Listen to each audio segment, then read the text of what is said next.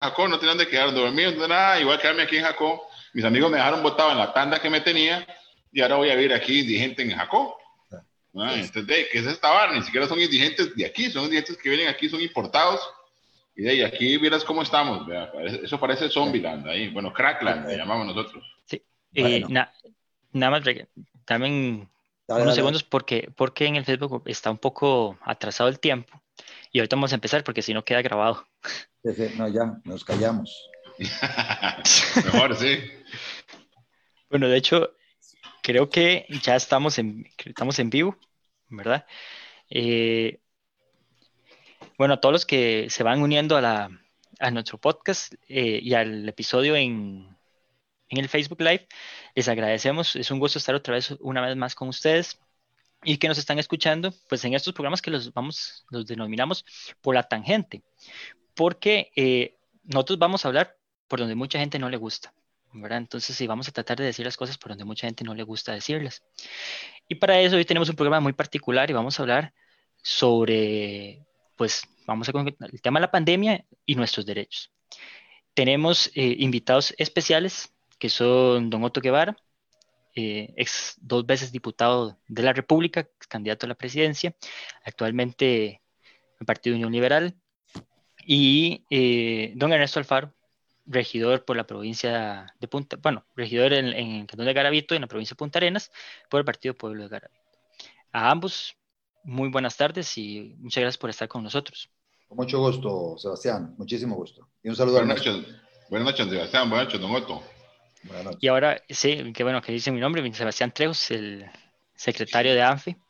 Eh, vamos a hablar un poco más o menos de la estructura para que los que nos escuchen y nos van sintonizando, pues eh, tengan idea de cómo vamos a trabajar. Primero vamos a hacer una presentación rápidamente de un minuto.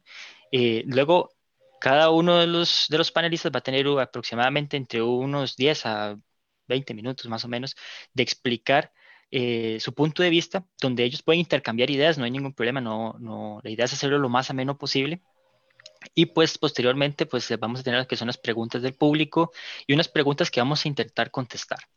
Al final vamos a tener una conclusión final eh, donde cada uno puede, puede cerrar con alrededor de un espacio de cinco minutos máximo. Eh, no obstante, bueno, empecemos con el tema, que como habíamos decidido y como lo hemos planteado al inicio de, del episodio es qué pasa con nuestros derechos. Eh, desde el inicio, desde la pandemia, que más o menos por ahí de marzo, pues el gobierno ha girado en torno una serie de decretos que han tratado de ayudar a reducir eh, pues los contagios y todo eso, pues eh, alegando el bienestar de la salud, dejando de lado la economía. No vamos a entrar en esa dicotomía que pues posteriormente sería un tema específico para otro episodio y con ello ha limitado la libertad de las personas, como la libertad de tránsito eh, por medio de la restricción sanitaria, eh, por medio de la cerrando parques o cerrando playas en horas muy determinadas, eh, donde muchos, de hecho desde ANFE, hemos planteado que no tienen una razón de ser, ¿verdad? Pues porque no tiene un hecho comprobado de que desde las 10 de la noche o desde las 7 de la noche hasta las 5 de la mañana pues el virus como que se propaga, ¿verdad? Todavía más de lo que se propaga en el día. Y en las playas, ¿verdad? Como que de 5 de la mañana a 8 de la mañana no hay virus, ¿verdad? Y como que no está en el mar ni nada, sino que solamente son, es después de esas horas. Entonces vamos a plantear dos preguntas. La primera, si se han violentado estos derechos y si existe algún fundamento, como decíamos, para estas eh, normativas que ha aplicado el gobierno, como hablamos, la restricción sanitaria en las playas. Y segundo, un tema súper importante es si los gobiernos estarían dispuestos a dar marcha atrás con todos estos decretos que han aprobado. Aquí sí me gustaría que tal vez tocáramos el tema de por lo menos la fijación de precios de los combustibles, la restricción sanitaria, que tal vez podemos cambiarle el nombre ya después porque el mismo MOB aseguró por medio de que salió medio de comunicación que es rentable. ¿Verdad? Para el gobierno la restricción sanitaria. Entonces, le cedo la palabra a don Otto o a don Ernesto, alguno de los dos que quiera comenzar, sobre cuáles derechos se han violentado y, si, y por qué. Bueno, arranco. Por favor. Este, dame un segundito acá para, este, irme acá donde estoy. Este, bueno, muy, muy rápidamente, eh, Sebastián, Ernesto y todas aquellas personas que nos están en estos momentos siguiendo y las que lo vayan a ver posteriormente, porque esta, esta, esta grabación va a quedar seguramente ahí en la página de ANFE.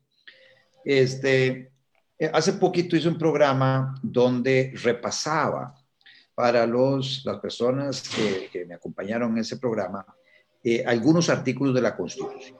Y, ese, y, arranco por ahí. Este, hay todo un capítulo en la Constitución que habla de derechos y garantías individuales. Son los artículos que va del número 20 al número 49. Y ahí hay varios artículos que este, son muy pertinentes en estos momentos para esta discusión que estamos teniendo ahora, pero también para la situación que estamos viviendo en el país. Uno de ellos, el artículo 20, es el de que toda persona es libre, el, el, principio de libertad.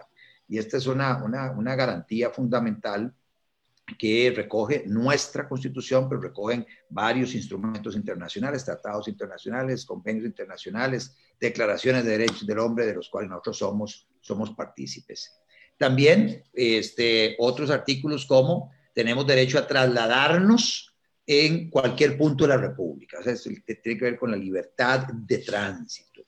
La otra, que es el 23, el domicilio y todo recinto privado de los habitantes son inviolables. Vean ustedes la potencia de estas garantías y derechos fundamentales que se consignan en una constitución, no para, para que los podamos aprender de memoria ya nada más, no, es para que los incorporemos en nuestro ADN, los interioricemos y podamos eh, este, de alguna forma eh, eh, eh utilizarlos para abrazarlos. para enfrentar a los gobernantes que abusan de estos derechos de las personas. Entonces, ya vimos el, el, concepto de libertad, el concepto de trasladarnos de un lado para otro, el de domicilio y recinto privado son inviolables. Luego, el artículo 24, el derecho a la intimidad y a la libertad y secreto de las comunicaciones. Más adelante, el 26, todos tienen derecho a reunirse pacíficamente. Este, luego viene el 28, las acciones privadas que no dañen la moral, el orden público y que no perjudiquen a terceros están fuera de la acción de la ley. El 33, todas las personas somos iguales ante la ley. Por ahí anda el 45, que habla de la propiedad privada. Y luego también hablan los últimos artículos de ese título de, las, de los derechos que tenemos de acudir a la jurisdicción constitucional a este, defendernos de cuando estos derechos están siendo, este, nos están siendo pisoteados por, por quienes detentan el poder. Entonces está el habeas corpus en el caso de una violación a la libertad y, los, y el recurso de amparo cuando están involucradas las otras libertades públicas. Entonces, e, e, esta introducción es fundamental porque preguntaba Sebastián, ¿qué derechos se están violentando? Bueno, se están violentando todos esos derechos. Oh, sí, todos a muchísimas, a algunas personas se les ha violentado el derecho a la libertad, como fue inclusive a Andrea Díaz en una manifestación que tiene que ver con, con, con, esta manifestación de pueblos costeros llamando la atención del gobierno sobre la irracionalidad del cierre de las playas y diciendo, vean, nos estamos muriendo de hambre. O sea, es, esta, este cierre de playas es absurdo. Este, y entonces una pequeña marcha, una pequeña marcha motivó a que este, las autoridades eh, le, básicamente detuvieran y esposaran, se llevaran una perrera a Andrea Díaz a someterla a un proceso judicial acusada de desobediencia. Y, bueno, eh, este, ya, en ya la, juez de flagrancia eh, básicamente señaló que no se le puede aplicar a una persona como Andrea Díaz o a las personas que marcharon allá una orden sanitaria que está básicamente concebida para aplicársele a este, representantes legales de establecimientos mercantiles sujetos a un permiso de funcionamiento de salud. O sea, y estas fueron las órdenes que notificaron. esto, esto es una, marcha de individuos haciendo uso precisamente de los derechos constitucionales que le permiten reunirse por un lado, por otro lado expresarse eh, a través de pancartas y por otro lado transitar. Habían tres libertades y luego una, la de la libertad en sí, que le fue conculcada, que le fue violentada, pisoteada por las autoridades en Santa Cruz. Bueno, en ese caso, perdón, para interrumpirlo ahí, para agregarle un poquito en, en, ese detalle, de yo hice la manifestación, bueno, yo estuve en la manifestación de, de Jacob, Y a nosotros la policía nos acompañó todo el trayecto, nos ayudó, nos colaboró, eh, dirigió el tránsito. Entonces, ¿qué es? Que en Jacó hay una ley y en Tamarindo hay otra ley. entonces, resulta que es República Independiente de Tamarindo. Entonces, lo increíble aquí es, es que no solo hay una violación a la constitución política, a nuestra base constitucional, sino también a nuestro Estado de Derecho, porque ahora ya nadie sabe bajo, a, quién, a quién le hace caso uno, porque sin, sin el Estado de Derecho, sin la pirámide de Kelsen, que es base en la sociedad y base en nuestra estructura jurídica, de resulta que no, hay, no sé si le hago caso a un decreto, o le hago caso a una ley, o qué está por encima de la Constitución o la ley. Entonces, a través de, esta misma confusión jurídica que se ha dado, eh, resulta que la policía actúa de una manera en Jacó y completamente diferente a una manera en, Garavit, en Tamarindo como si fuera un país diferente. ¿no? Sí, a, muchos policías se les ha salido eh, el gorila que tienen adentro. Entonces, eh, básicamente esta situación de una población totalmente amedrentada, totalmente atemorizada, este, le ha dado pie a las autoridades para que eh, se atribuyan más derechos de los que tienen y de alguna manera algunos dejen ver el gorila que tienen adentro. Y con esto me estoy refiriendo a una persona autoritaria, una persona que eh, desprecia libertades públicas y básicamente lo que hace es disfrutar del ejercicio del poder y el abayazamiento que hacen de, este, de, los ciudadanos. Don Otto, y esto ha ido, esto ha ido todavía más allá, esto ha ido todavía más allá porque si nos analizamos bien, este gobierno ha venido promocionando repetitivamente que el pueblo acuse al pueblo. O sea, que el vecino acuse al vecino, que el vecino, que un vecino sea el primer, el primer policía de su, de su vecino, sin entender la gente en Costa Rica que la, la, lucha no es pueblo versus pueblo, la lucha es pueblo versus Estado. Entonces, eh, eh, esta pandemia ha logrado, increíblemente, que el pueblo se ponga en contra del pueblo y que sea el, primer denunciante. Un día de venía hablando de esta parte de, de 1984, ¿verdad? La, novela de George Orwell. Sí, claro. Es interesante esto que planteas, este, Ernesto, porque en términos generales, y por eso es que eh, yo cada vez que puedo repaso estos artículos de la Constitución, porque cuando leo algunos comentarios en las redes sociales de algunas personas, eh, básicamente criticándonos, algunos que salimos a decir el gobernante lo que está abusando.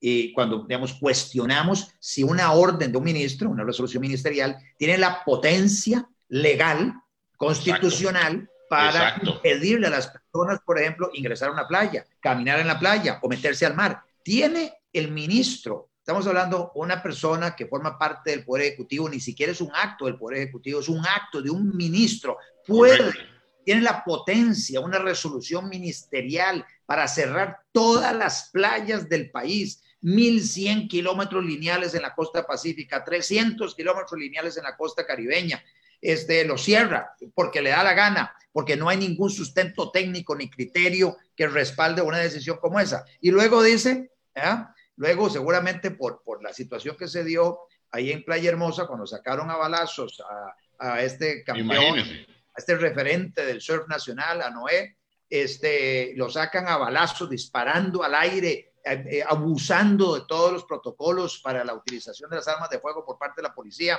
Es un acto absolutamente abusivo de la policía. Este, además lo esposan y se lo llevan a presentar hasta a la delegación policial allá de, de, Jacob. Bueno, después de ese, de, ese, de ese, eh, de ese escándalo que se suscitó alrededor de eso, entonces, como la gran gracia, el ministro dice, no, Vamos a abrir en todas las playas de 5 de la mañana a 8 de la mañana para que la gente que practique surf pueda ir a, practicar surf. Bueno, y, los que caminan en la playa, y los que pescan desde, desde la orilla, y las personas que, que básicamente no quieren surfear, pero quieren andar en kayak, las personas que quieren nadar, las personas que se quieren mojar los pies, las personas, o sea, ¿qué, es el tema? A las 8 de la mañana es que aparece el coronavirus y entonces cualquiera que llega allá lo va a capturar y lo va a impregnar este, pero de 5 a 8 de la mañana no. O sea, son medidas absolutamente irracionales. Vea lo ilógico que, y yo lo puedo, lo puedo tener por ahí, una resolución que me llegó de, de, del MINAE, porque aquí tenemos a COPAC en el Playa Hermosa, que es el Refugio Nacional de Vida Silvestre para Hermosa Punta Mala, entonces es manejado por la COPAC. Entonces, resulta que el SINAC emitió una orden donde usted puede Ojo lo que dice la orden. Usted puede surfear, puede caminar, puede correr, puede eh, hacer de todo menos broncearse. No puede broncearse, no puede quedarse ahí en un lugar, no puede broncearse. O sea, es una cosa, pero sin fundamento alguno de nada. Es, ¿Por qué yo estoy a las nueve y media en un lugar con 50% de aforo, haciendo distanciamiento social y en mi burbuja social? ¿Por qué puedo estar a las nueve y treinta y no puedo estar a las diez y uno? ¿Cuál es la diferencia entre, un, entre uno y otro? ¿Por qué puedo estar en la playa a las nueve de la mañana y no puedo estar a las nueve y treinta? No existe ningún fundamento científico que usted me pueda dar de ninguna manera para explicarme a mí por qué hay una restricción vehicular o una restricción sanitaria. Vehicular en el sentido de que ahora yo resulta que puedo ir en taxi y en bus, pero en, en mi carro no. Entonces, ¿qué contamino más? ¿Contamino más? ¿Me monto en mi carro y me voy solo? ¿O me monto en un taxi que ha montado un montón de gente que tiene posible exposición al virus por mucho tiempo, durante todo el tiempo que está trabajando? O sea, ¿qué, qué, qué es la lógica de la restricción? Y todavía que haya todavía más, más, eh, más contagios hoy por hoy, prueba, prueba que la restricción vehicular no tiene ningún efecto alguno y no sirve de nada más que para acabar con la economía de este país y acabar principalmente con la clase media. Ahora, este, eh, perdón, don Otto, eh, les hago una contrapregunta. Mucha gente tal vez está consciente de estas cosas, pero dicen lo siguiente, yo creo que los los tres lo hemos visto en redes sociales, que es por la salud y que tiene toda la razón el ministro. O sea, no importa que se mancillen nuestros derechos y no importa que se le pase por encima la constitución política, eh, siempre y cuando eh, sea por el bien de la población o de la colectividad. Entonces, al hacerse estas cosas, pues más bien les consulto. Al no poderlo hacer un ministro, pasarle por así encima tanto a la constitución política, deja la puerta abierta para que las cosas a futuro, tal vez ya no le llame una pandemia, llámele un desastre natural, ¿verdad? Puedan seguir ocurriendo estas cosas. Sí, efectivamente eh, es muy serio lo que está sucediendo en materia de libertades. Acordémonos que en la historia de la humanidad se ha derramado cualquier cantidad de sangre, se han perdido millones de vidas en la lucha de, los ciudadanos en contra de los detentadores del poder para recuperar espacios de libertad y para que no les quiten sus libertades. Y aquí vemos a un pueblo, en términos generales, bastante amedrentado y bastante atemorizado y dispuesto a entregar su libertad a un gobernante, a una persona este, que supuestamente les, nos está ofreciendo seguridad, salud, y entonces le entregamos nuestra libertad para que él haga con ella lo que le dé la gana. Este, esto es peligrosísimo, porque nuevamente, no es una frase mía, es una frase que acuñó uno de los, de los referentes del liberalismo en el pasado, y es que la persona que básicamente buscando su seguridad entrega libertad, termina sin libertad, sin seguridad y muchas veces hasta sin la vida. Entonces, el tema de la lucha por la libertad es una lucha que este, hoy más que nunca hay que darla desde todas las trincheras. Recordarle a la gente que inclusive el constituyente, cuando previó situaciones como estas, vean ustedes, cuando se, elaboró nuestra constitución y se discutieron allá estas normas fundamentales para establecer las reglas del juego entre gobernantes y gobernados, etcétera, se dijo en aquella oportunidad que era competencia exclusiva de la Asamblea Legislativa, es el artículo 121 de la Constitución, exclusiva, y ahí se detalla un montón de incisos. Y el inciso 7 del artículo 121 de la Constitución establece que es potestad exclusiva de la Asamblea suspender por una mayoría calificada, 38 de 57 eh, eh, diputados, en caso, vean ustedes, de evidente necesidad pública, como podría ser una pandemia, los derechos y garantías individuales consignados en los artículos que ya mencioné inicialmente. Esta suspensión, dice el constituyente, esta suspensión podrá ser de todos o de algunos derechos y garantías para la totalidad o parte del territorio, y ahorita vamos a hablar de esa parte, de parte del territorio, y dice hasta por 30 días. Hasta, por. Hasta por 30 días. 30 días es lo máximo se puede suspender, se le da un cheque en blanco ahí al gobernante para que llegue y, bueno, y debido a la necesidad pública, violente estas, esta libertad, restrinja estas libertades mediante actos del Poder Ejecutivo, del Poder Ejecutivo, no de un ministro. Entonces, eso es lo que establece la Constitución. Y cuando uno se da cuenta de que el cierre de las playas ni siquiera fue un decreto ejecutivo, fue una orden del ministro. Y dice uno, bueno, ¿y dónde sacó el ministro esa, esa, esa atribución, inclusive para, hacer, para aplicarla en todo el país? Y por encima de la este, autonomía municipal también. Eh, eh de, todo, pero, pero igual, las playas tienen características diferentes. Eh, puedo mencionar una, bueno, uno podría decir, es que Jacob hay mucha gente, ¿ah? pero eh, ahí a la par en Hermosa no hay tanta gente, en Bejuco no hay mucha gente, en Esterillo no hay mucha gente, en todas esas playas, Matapalo, todas esas playas hacia el sur, realmente son playas de kilómetros, de kilómetros, donde nunca, ni siquiera en temporada alta, hay hacinamiento, ha habido hacinamiento de ningún tipo. Ni en temporada alta, eso es muy claro, eso es muy importante, ni en temporada alta ni siquiera. Ni en la temporada más alta. Entonces, uno se da cuenta de la forma abusiva en que se interponen este tipo de medidas. Y el problema es que muchísima gente las defiende. Muchísima gente que vive, hay algo aquí a salvedad, en la gran área metropolitana, que no tiene esa sensibilidad de lo que está pasando en la zona costera. Dos, muchísimos son funcionarios públicos, que les llega el 100% de su salario sin bretear, muchos de ellos, y sin ninguna preocupación, porque nunca, nunca los van a despedir. El ministro dice ahora, el ministro de Hacienda dice, ustedes tranquilos, todo el mundo, eh, se nos hizo un hueco de un billón doscientos mil millones en los ingresos proyectados, pero empleados públicos, ustedes tranquilos. Estamos presionando a los diputados para que nos aprueben un, un endeudamiento de 800 mil millones y nosotros, por otro lado, vamos a hacer un ahorro de 355 mil millones. A ustedes nadie los toca, nadie los toca. Eso es lo que está diciendo Elian Villegas, el ministro de Hacienda. Entonces, claro, esas personas muchas de ellas sin trabajar, les sale muy fácil llegar y criticar a aquellas personas que, están como Andrea Díaz o como la gente de Garavito, como la gente de Manuel Antonio, la gente de Santa Teresa, la gente de los diferentes lugares que se han manifestado así, pero pucha, pero, pero ¿qué es esto? Ustedes nos están matando cerrando las playas de la forma que lo están haciendo, pero además combinado con la restricción vehicular que, que así como decías Ernesto, no tiene ni pie ni cabeza esa restricción vehicular. Ninguna. Vayan, agarren los buses, agarren los taxis, contágiense allá. ¿ah? pero en su burbuja, en su burbuja íntima, que es su carro, usted no lo puede sacar porque entonces, uno, le bajo las placas, dos, le quito seis puntos de su licencia y tres, además, le, este, le meto una multa de 102 mil pesos. Bueno, a mi juicio, inclusive, esa ley, la ley que aprobaron los diputados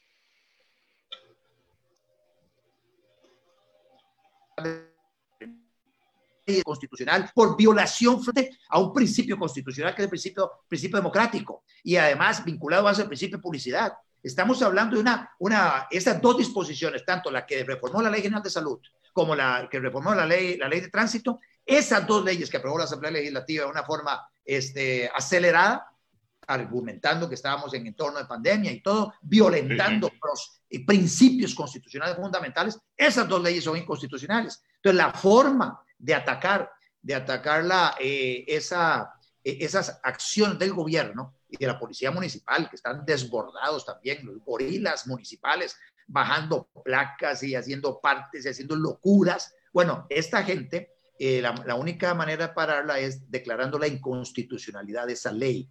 el amparo, que ya, ya intentó ANFE en su momento y muchas otras personas, la sala los ha reventado y dice, no, eh, realmente no se, está no se está violentando la libertad de tránsito, se está violentando, se está restringiendo, se está señalando que usted no puede transitar en vehículos de tal hora a tal hora y es por el control de la pandemia, bla, bla, bla. Eso es la hablada de la sala. Pero de lo que sí no se puede salvar es del análisis de la constitucionalidad de esa ley. Para eso sí se requiere un asunto previo. Yo espero que esta semana ya me faciliten la información para interponer la acción de constitucionalidad contra la ley de tránsito. Y estoy esperando otro asunto previo para meter la inconstitucionalidad contra eh, las sanciones eh, elevadas que se le metieron a la Ley General de Salud, con multas que van desde un salario base hasta cinco salarios base, que igual, de igual manera, esa ley, a mi juicio, es inconstitucional.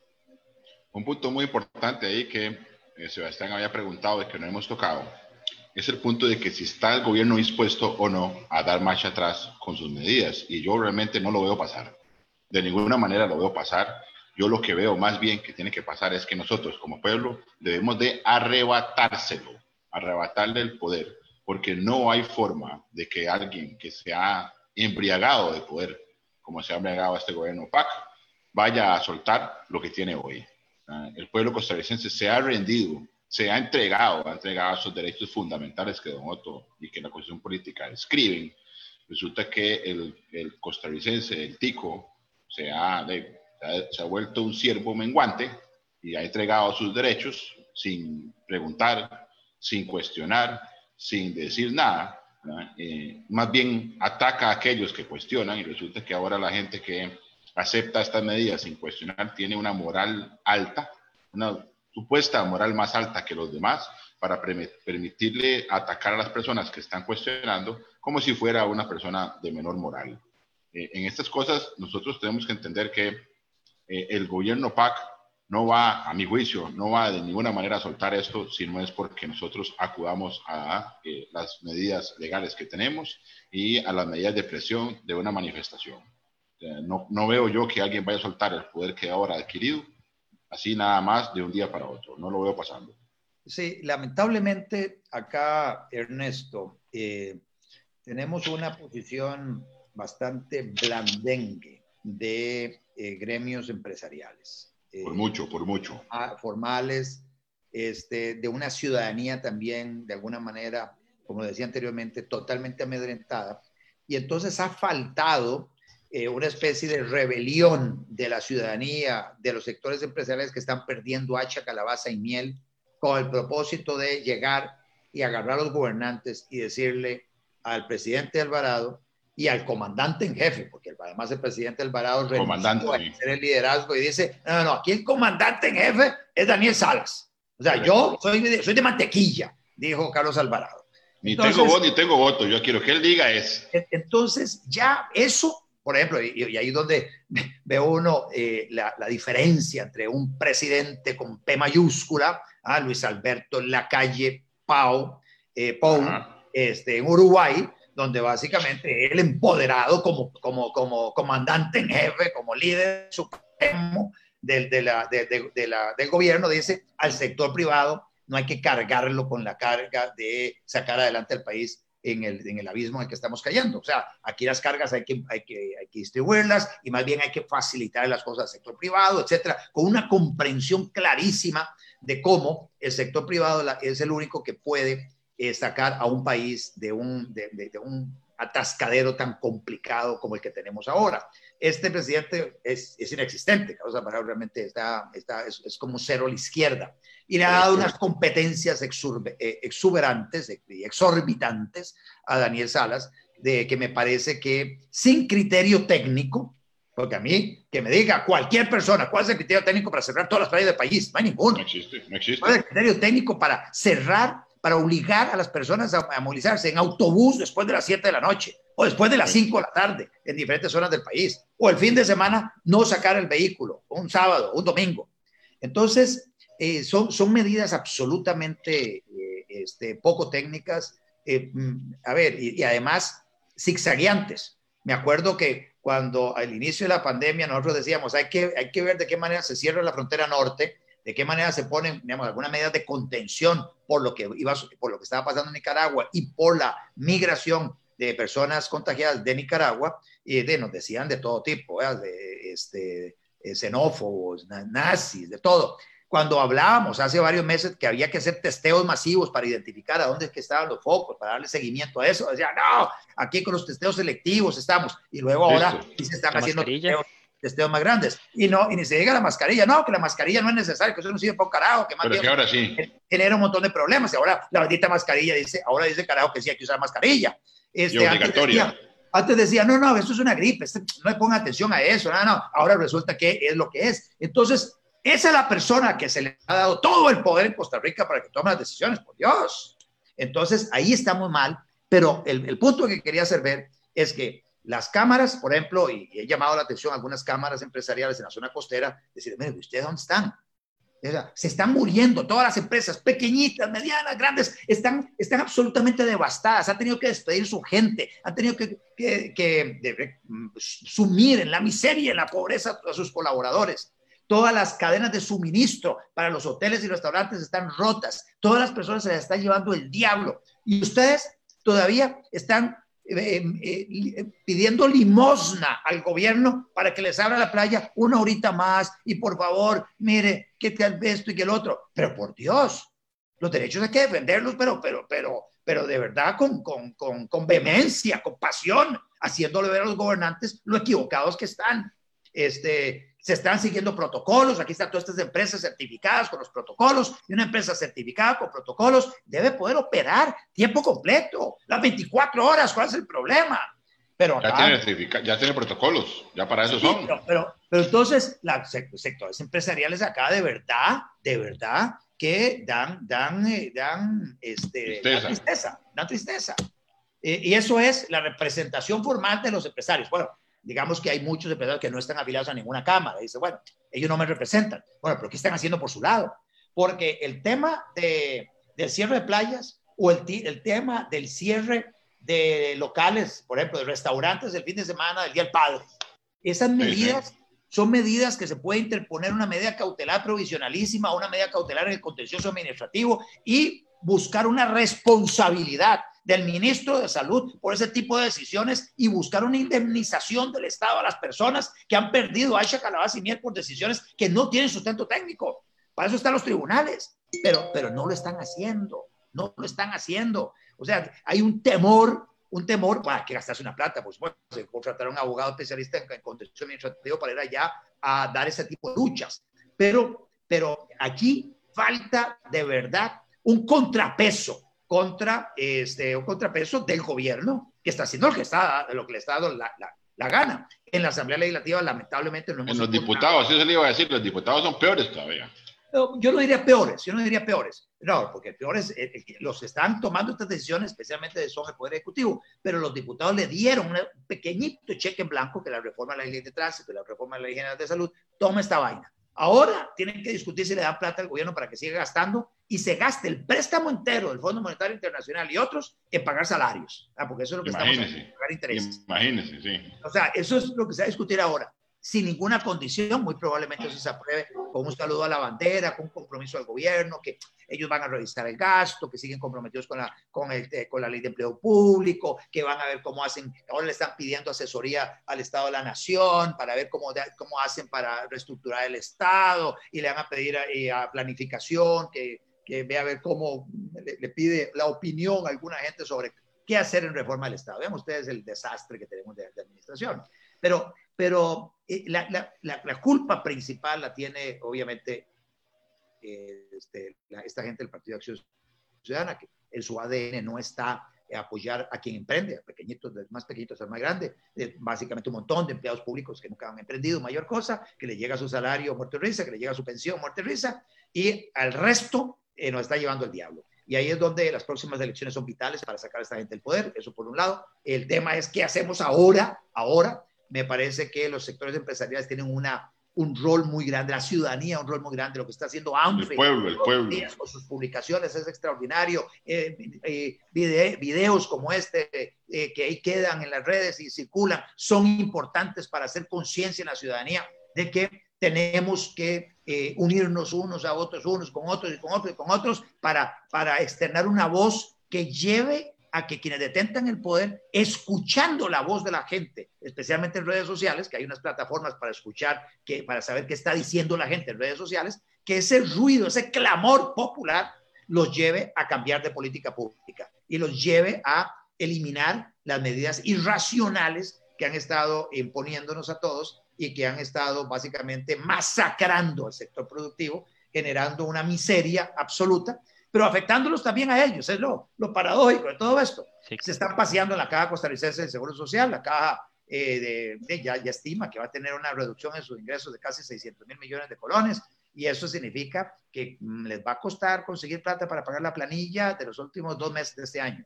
Y olvídense de las construcciones que tienen ahí en, el, en, la, en la tubería, mm, no van a tener flujos de caja para hacerle frente a las obligaciones, ya están viendo a ver si postergan construcciones, va a haber un deterioro en los servicios de salud, porque no hay plata para insumos, para medicamentos, para nada. y luego... nos, quitaron, nos quitaron el 70% del presupuesto del 81 14 a las municipalidades.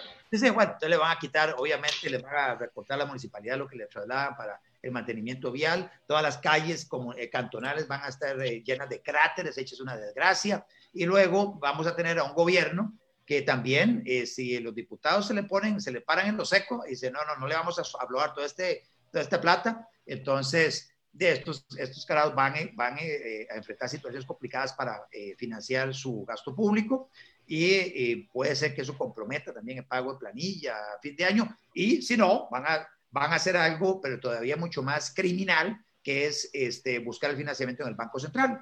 Y entonces eh, de alguna manera eh, presionar Central para que emita dinero eh, sin respaldo, para que ponga la maquinita a trabajar y le dé y financie al gobierno central. Y ese dinero en la economía, dinero que no está respaldado con la producción, ese dinero en un plazo relativamente corto, el año entrante, hacia finales del año entrante, va a generar una inflación del carajo. todos los asalariados que quedan, los poquillos que quedan en el país, este, y va también, por otro lado, a, tirar a la miseria a las personas que dependen de una pensioncita. Este, y bueno, y, el costo de la vida se va a ir por las nubes. Entonces, el panorama no pinta bien y por eso se requiere de una ciudadanía activa que levante la voz y que, que ese clamor se vaya extendiendo por todo lado con el propósito de que logremos que la administración cambie el rumbo este, absolutamente este, suicida en la, que, en la que van ellos, pero nos están llevando a todos en banda. Correcto. Y don Ernesto, aprovechando que ambos son pues empresarios, ¿verdad? Y, hago un pequeño impasse porque usted hablaba sobre la destrucción del sector productivo. Hay un tema interesante que el gobierno proponía eh, postergar los impuestos.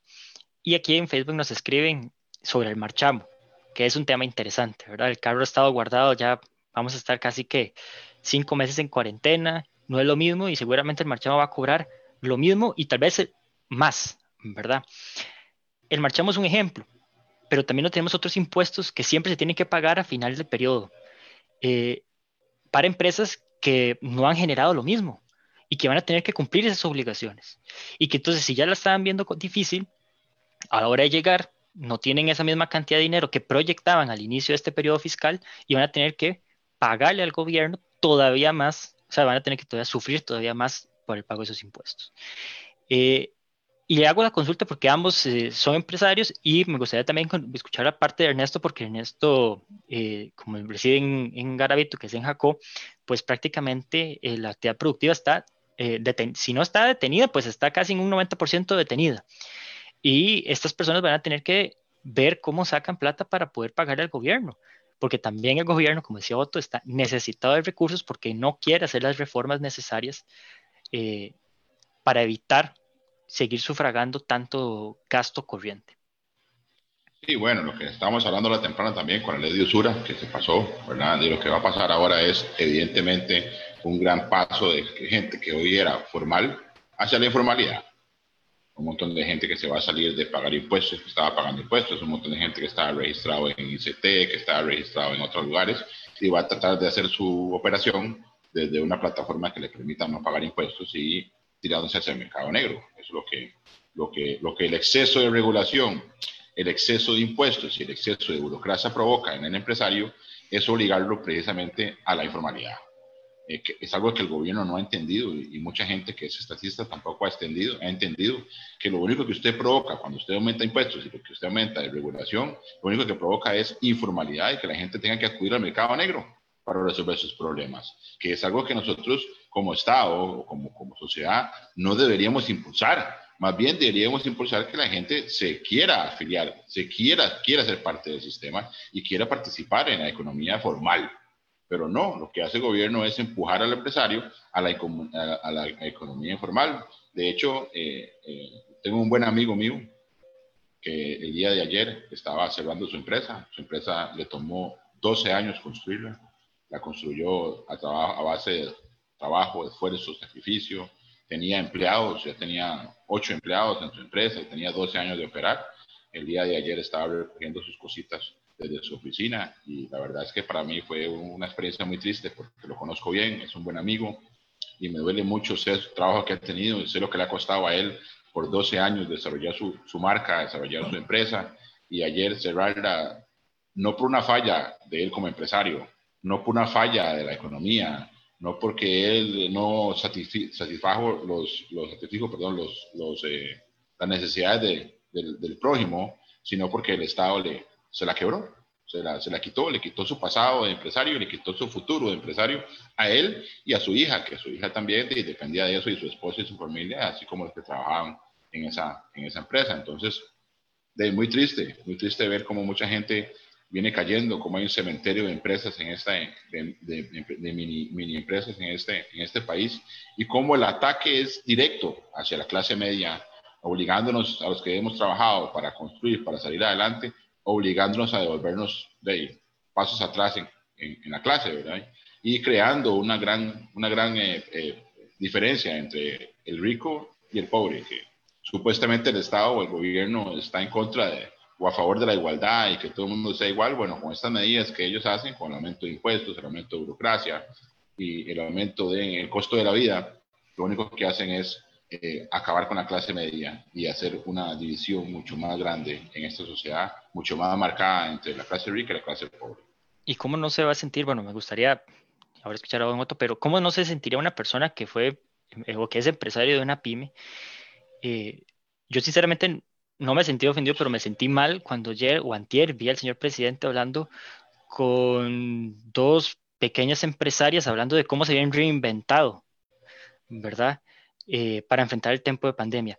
Bueno, por dicha, esas dos personas, y espero que sí hayan sido dos casos de éxito y que se pudieron reinventar, pero ¿cuántas personas, como comentaba Ernesto, tuvieron que cerrar su empresa, despedir gente, porque ya la situación no lo permitía? Literalmente, como dicen, no fue el mercado, no fue eh, una decisión de ellos, sino fue el gobierno con esas decisiones que los quebró, ¿verdad? Eh, o por lo menos los afectó muy fuertemente y los terminó por sacar de, competencia. Entonces, bueno, ¿cómo no se afecta a uno o cómo no se enoja a las personas cuando ven estas cosas del gobierno, el presidente diciendo que sí, las pymes pueden salir adelante y que apoyan las pymes, pero como dice, hay un cementerio detrás de empresas que han caído y pues prácticamente es una destrucción de la riqueza de tamaños eh, pues épicos. Así es. Ernesto comentó ahora una frase que me quedó ahí resonando y es, le quitó el pasado, todo el esfuerzo que hizo durante muchísimo tiempo, el presente, básicamente la forma de vida de hoy, de él, de ganarse su sustento para sostener a su familia, y el futuro, dice. Esta, esto que sonó muy dramático por parte de Ernesto tiene este, una buena dosis de realidad, porque muy probablemente si este empresario que menciona Ernesto, pero es válido para muchos otros empresarios en todo caso, este, la construcción de su empresa la hizo con endeudamiento, tenía deudas pendientes. Obviamente tiene sus empleados y tiene todo todos los gastos operativos, muy probablemente tenga una, una deuda con algún banco, alguna entidad financiera, el sistema financiero nacional. El solo hecho de no poder honrar esa deuda este, lleva a esta persona a un listado de eh, personas no aptas para recibir un crédito hacia el futuro. Y por eso el tema de afectarle el futuro es que a esta persona le va a costar muchísimo más salir adelante porque no va a ser sujeto de crédito. Ese, tema, ese tema no es menor. Hoy las actividades turísticas, hoy me lo me decía una persona de Manuel Antonio, que, que tenía un hotelito también en, la zona de Santa Elena, allá en Monteverde. Me decía, mire, eh, fuimos a, tocar las puertas de un banco para eh, buscar un poquito de capital de trabajo, estamos metidos en el turismo, para no tener que despedir a los empleados que tenemos, sostener un poquito más mientras esta cosa se resuelve. Los bancos nos dijeron, no hay crédito para turismo. Turismo es una de las actividades más riesgosas, así que todo no hay ningún crédito. Pero mire, vaya, despida a la gente, cierre, o sea, no hay crédito. Y, ve a ver usted cómo hace para pagar el crédito que ya tiene con nosotros, eh, porque no, eh, no vamos a hacer nada con usted. Luego, yo cuando veo, cuando, cuando, cuando escucho historias de esas, que son miles de miles de historias de esas todos los días, luego hoy me, vi un comentario que, me, que también me molestó mucho de un periodista, una persona que se ha tenido que reinventar y dedicarse a un periodismo empírico en la zona de Guanacaste que se llama Daniel Dinarte. Este, Daniel Dinarte fue el que hizo el video este, de la detención de Andrea Díaz. Y él es una persona de, que se dedica al transporte de turistas en la zona de Santa Cruz. Y bueno, básicamente las situaciones lo, lo, condujeron a que tuviera que dedicarse a, a, ser periodista improvisado ahí, de, este, hecho sobre, sobre, la, sobre la marcha.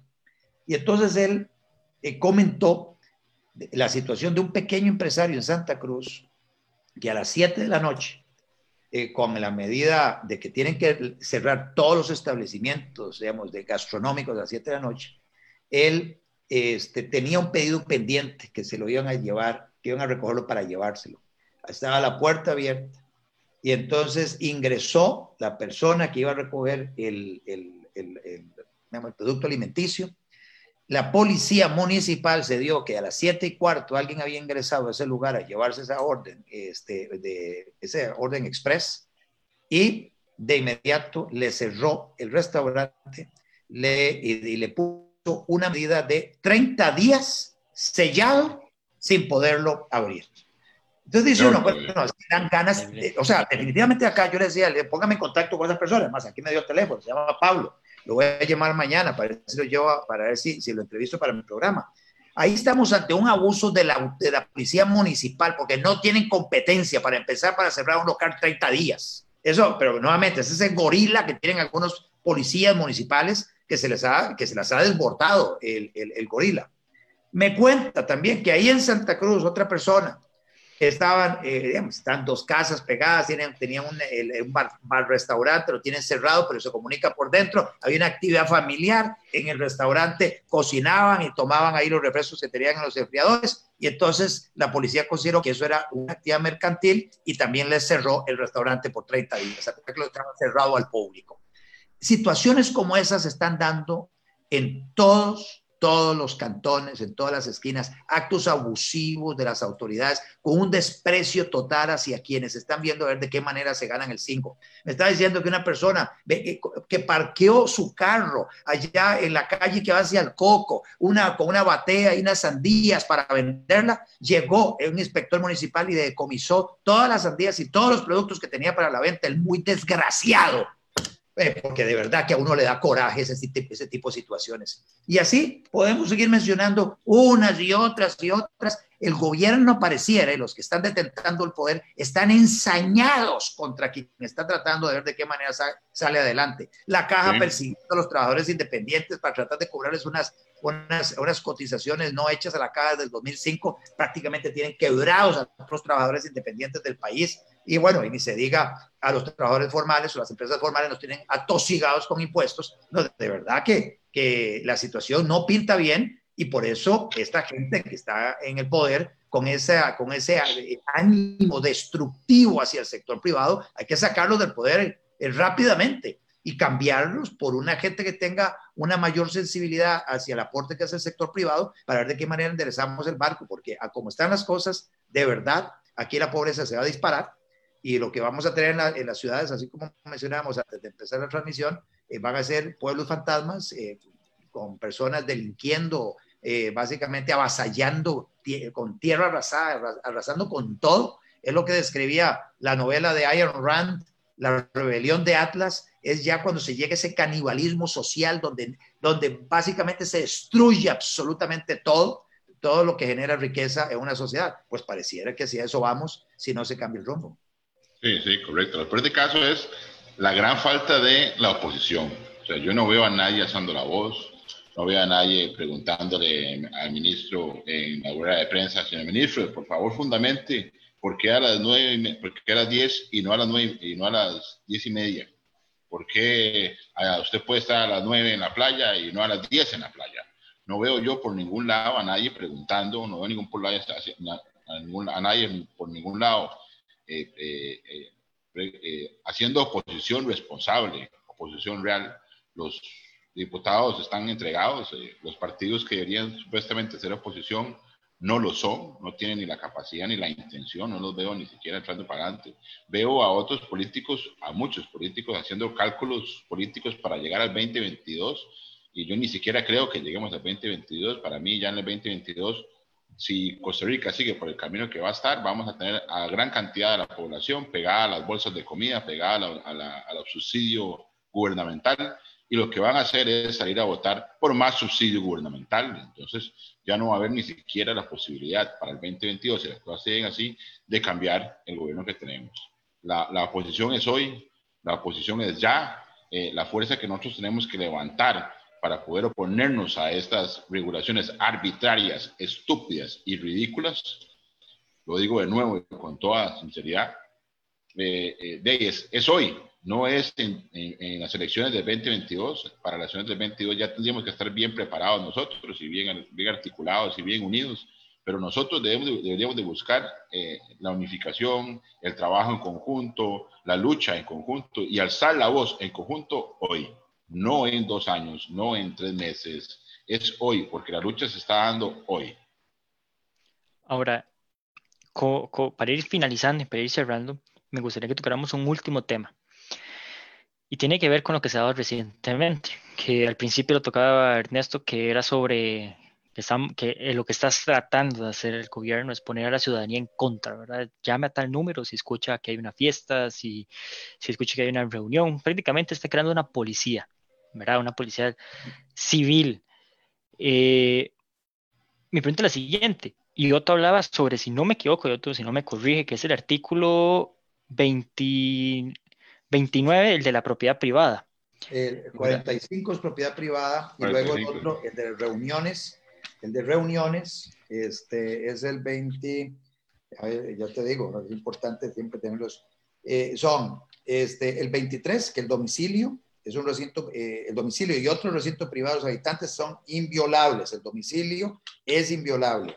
Luego está el 26, el derecho de reunirse, de reunirse. Y el 45, la propiedad privada es inviolable. O sea, con, esos, con esos eh, artículos de la Constitución Política, hemos visto cómo se han violentado pues, eh, o quieren violentar el derecho a la propiedad privada. Ahí, pues, una ex ministra de Salud puso un tuit que en este momento la propiedad privada pasa a un segundo plano. ¿Verdad? O sea, algo increíble. Eh, y si no me creen, pues pueden ir a verlo, ¿verdad? El tuit de doña María Luisa Ávila pasa a segundo plano en estos momentos. O sea, entonces, ¿qué garantía tenemos nosotros sobre, sobre el gobierno? O sea, prácticamente ni el carro, ni la casa, ni una propiedad, nada está sobre la condición política. O sea, todo es el Estado y la policía en estos momentos. Eh, ¿A qué vamos a llegar con esto? Y esa es la pregunta. Porque si ya estamos violentando y no nos interesa la, propiedad privada, ¿a qué vamos a llegar? Eh, por eso es, digamos, tan importante aprovechar todo, momento, toda trinchera como este programa y lo que ustedes realizan en las publicaciones de ANFE habitualmente, lo que hace Ernesto por su lado, lo que hago yo por mi lado, lo que hacen muchas otras organizaciones y otras personas que estamos conscientes de la lucha que estamos dando. Es una lucha en favor de la libertad en un entorno muy complicado, porque la mayoría de las personas están dispuestas a entregar su libertad a un gobernante que les está dando la promesa de que no se van a contagiar, de que van a gozar de buena salud, etcétera.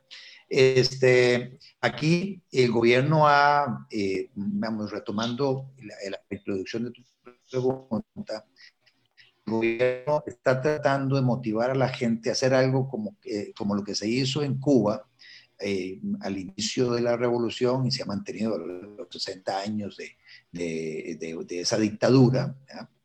Tenemos una dictadura este, longeva acá en el vecindario, de más de 60 años, donde en esta dictadura se le violentan los derechos humanos a 11 millones de personas todos los días, pero, pero todo eso empieza con un mecanismo de control social. Y el mecanismo de control social tiene que ver con unos comités que se montan en los barrios para defender la revolución. Entonces son esas personas que andan viendo qué hace el vecino y llama a algún lado para, para, para sapear a, un vecino. Ah, yo lo vi, estaba reunido con una gente ahí, ah, yo lo vi medio sospechoso. O la persona este, está saliendo muy temprano y llega muy tarde, mm, ahí hay algo raro. Este, o tienen un negocito por allá y este, es prohibido tener actividad mercantil, pero no, yo sé que ellos tienen algún negocio. Entonces, ese tipo de soplón, ese tipo de vieja de patio, ese tipo de, persona que eh, lo que hace es pasarle información a quienes detentan el poder para que de inmediato lleguen a intimidar a las personas. y, eso tiene un efecto disuasivo sobre el resto de las personas en la cuadra, y entonces todo el mundo sabe que no pueden desobedecer las órdenes del gobernante, por más irracionales que sean. Eso no es, eh, eh, por ejemplo, eh, no, no, es que solo en Cuba se ha aplicado. Todos los regímenes totalitarios han tenido esquemas similares.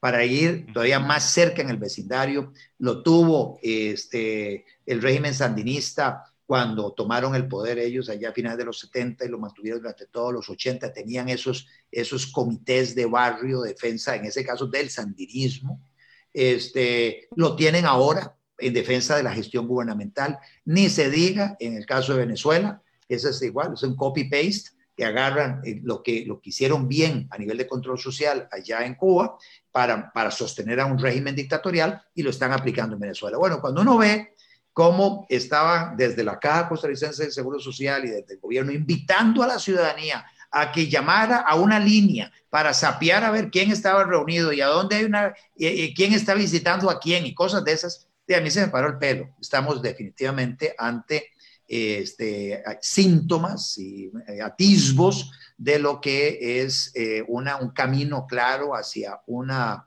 a un régimen eh, más más totalitario y donde este, uno sabe dónde empiezan, pero realmente la mayoría de la gente no sabe dónde termina. Y como les decía anteriormente, las personas que entregan su libertad por seguridad terminan sin seguridad, sin libertad y en muchos casos sin la vida. Y pareciera que esa es la ruta es la ruta que tenemos que detener. Y ahí es donde hacemos una sacudida a la gente, así suave, suave, suave. Pero, pero María Luisa Ávila, exministra de Salud, y usted, la Constitución no se la leyó. Y es que la, la Constitución acá, este librito que, que, que consigna estos derechos, ¿acaso es para bancarme?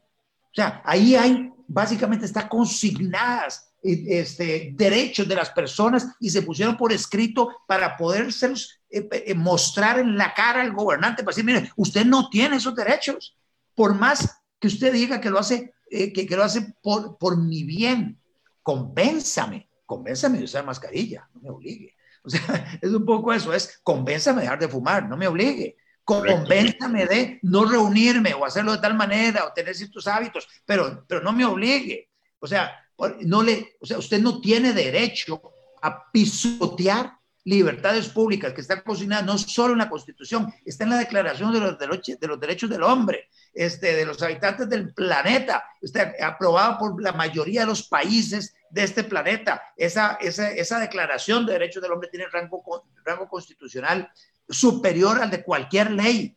Está a la par de la Constitución. O sea, complementan los derechos y garantías individuales contenidos entre los artículos 20 y 49. Lamentablemente en Costa Rica muchos periodistas no reciben derecho constitucional, por lo menos una inducción básica a lo que son libertades constitucionales. Yo he visto comentarios de periodistas que me paran el pelo. Básicamente son, están, están promoviendo actitudes dictatoriales en un, en, un Estado de Derecho.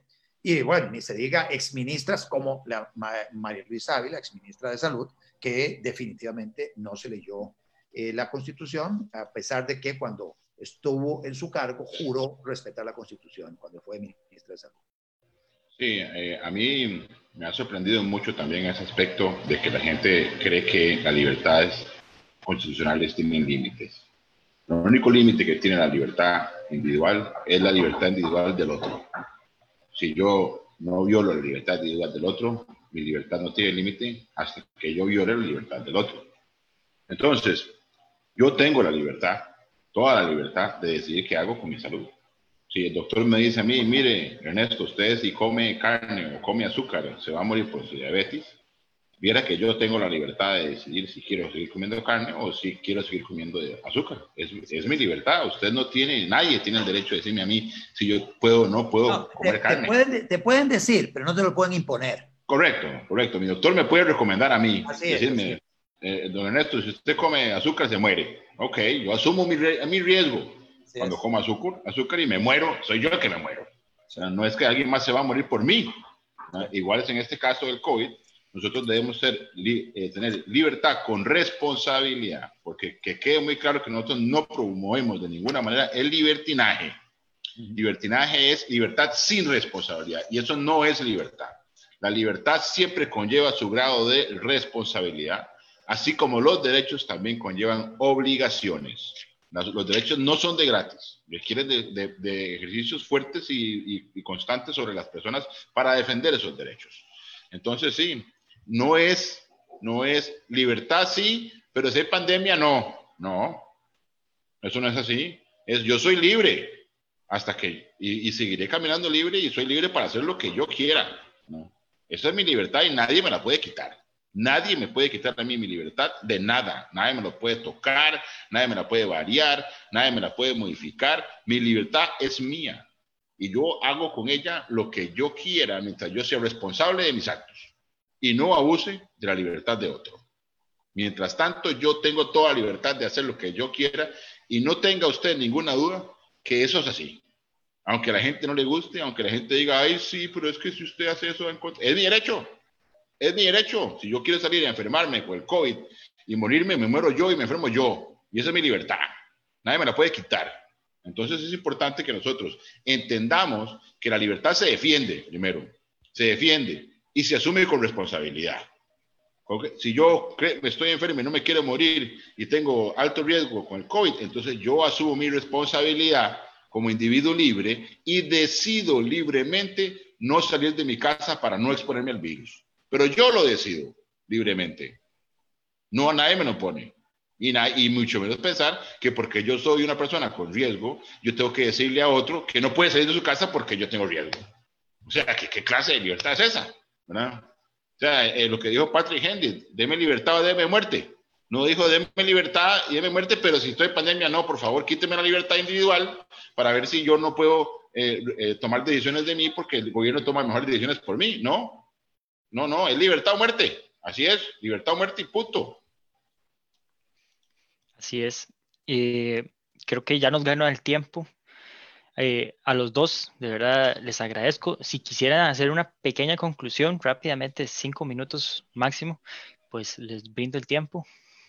Ah, eh, muchas gracias, Sebastián. Lo que ustedes están realizando en ANFE es muy, muy importante. Hoy, hoy más que nunca, esta lucha que ANFE ha dado desde 1959 este, justifica su existencia, le da sentido a lo que ANFE ha, promovido desde tanto tiempo.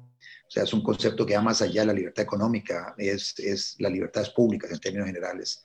Entonces, este, básicamente, igual, me pongo a los órdenes de ustedes para, para colaborar en, en, esa batalla de ideas en las que ustedes están involucrados. Yo desde mi trinchera también pongo mi granito de arena. Se requiere de muchos soldados este, para enfrentar a los enemigos de la libertad en, desde diferentes trincheras. Y, así es que yo muy, muy, muy complacido de haber participado en este conversatorio con Ernesto, con vos, Sebastián, y, dispuesto a, a, seguir en esta, en esta lucha con, con esa pasión que, que nació en mí allá hace casi treinta y pico de años, precisamente en ANFE. Ahí es donde donde alimenté en mis primeros años de, defensor de políticas públicas, ahí donde me nutrí y, le tengo mucho cariño a esa organización y yo, les felicito a ustedes, a, esta nueva camada de personas que están al frente de la organización, porque están haciendo una labor extraordinaria. Muchas gracias, eh, Sebastián. Por supuesto que me uno a, a las palabras de, de, Don Otto, muy contento y muy feliz con, con ANFE veo que ha querido echar para adelante, ha querido eh, de ir de frente y luchar con, el, debate de ideas eh, en las redes. Eh, yo los apoyo mucho, me encanta mucho su trabajo, valoro mucho su entrega, don Sebastián, también para todo esto y comprendo también lo difícil que es desde, desde donde nosotros, porque en muchas formas estamos, estamos un poquito separados, un poquito solos lo llamo también a todos los liberales de este país a que, a que se unan a ANFE, a que se integren en ANFE también, a que apoyen esa, esa institución tan, tan, tan legendaria para nuestro país y que se unan a esta lucha que, que nosotros estamos haciendo porque necesitamos el apoyo de todos, necesitamos el apoyo en las redes, necesitamos el apoyo en las calles, necesitamos el apoyo en los barrios, en las reuniones, en todo lado donde la gente quiera defender la libertad y entienda que eh, no podemos descansar un solo día en esta lucha porque nuestro enemigo no descansa un día. Entonces nosotros debemos echar para adelante, debemos unificarnos, debemos buscar el apoyo del otro, del compañero liberal y tratar de integrarlo también para que se eche al agua, también se moje un poco eh, haga su manifestación en las redes de que no apoya las medidas, aunque tome los riesgos que hay que tomar, porque bueno, Otto y yo sabemos muy bien lo que nos pasa cada vez que salimos a las redes a decir que no apoyamos las medidas, ¿verdad? Cómo nos dan de duro por todo lado. Eh, pero de nosotros seguimos nuestro camino. Necesitamos más voces que se unan a nosotros, también a usted, don Sebastián, que yo sé que también desde ANFE ha, hecho una lucha muy grande, que también me imagino que ha recibido cualquier cantidad de insultos por todo lado, ¿no? porque Dios libre usted se oponga a estas medidas del comandante Salas. Entonces, eh, de una, un llamado a la unificación de nosotros como pueblo, como liberales, como defensores de la libertad, como defensores de la, de la, de la democracia y la, República de Costa Rica, eh, defensores de la patria, porque hoy por hoy la patria se nos está yendo, la estamos perdiendo y la estamos perdiendo porque nosotros como pueblo la estamos dejando ir, la estamos dejando ir, no estamos haciendo lo necesario para defender a nuestra madre patria. Muchas gracias, don Sebastián, por su tiempo, don Otto, un placer como siempre. Eh, bueno, y una vez más, de verdad, los dos, muchas gracias eh, por la participación y a todos los que nos escuchan. Yo quisiera cerrar. Eh, sé que es un tema que no a todo mundo le gusta por eh, el hecho que dicen, ya no, esos extremistas, ¿verdad? Como justamente ambos mencionaban, que quieren que nos muramos todos, etcétera. Pero, como dice, si uno no, no conoce su historia, está condenado a repetirla. Y tal vez no es la historia de uno, sino la historia de los demás la gente se ríe tal vez o nos critica muy fuertemente por todo lo que hacemos, pero también así sucedió en Venezuela y sucedieron en otros países. Así comenzaban las cosas. Y tal vez digan, ah, no, es que volvemos a lo mismo, ¿verdad? Es que eso no va a suceder. Eh, tenemos una democracia muy robusta. Eh, pero bueno, no vamos a ahondar tanto en ese tema. A los que esperaría yo decirles, nos equivocamos, porque si no nos equivocamos, si esto continúa así, pues quiere decir que eh, pues hemos perdido todas nuestras libertades, ¿verdad? Y ya decirse, lo dijimos, eh, ya no vale la pena, ¿verdad? como dice Ernesto, la lucha hay que hacerla hoy y no podemos dejar que nos emancillen nuestros derechos de esa manera. Una vez más, les agradezco a todos eh, pues habernos sintonizado. La, si no nos pudieron escuchar completamente, pues la grabación va a quedar en el Facebook de Anfe y posteriormente pues lo vamos a subir en nuestro podcast por la tangente que nos pueden encontrar por ahí. Eh, entonces, eh, a los dos, una vez más, muchas gracias y a los demás, eh, muy buenas noches. Muy buenas noches. Buenas noches, muchas gracias, Sebastián. Saludos, hasta luego, Ernesto. Hasta luego. Hasta luego,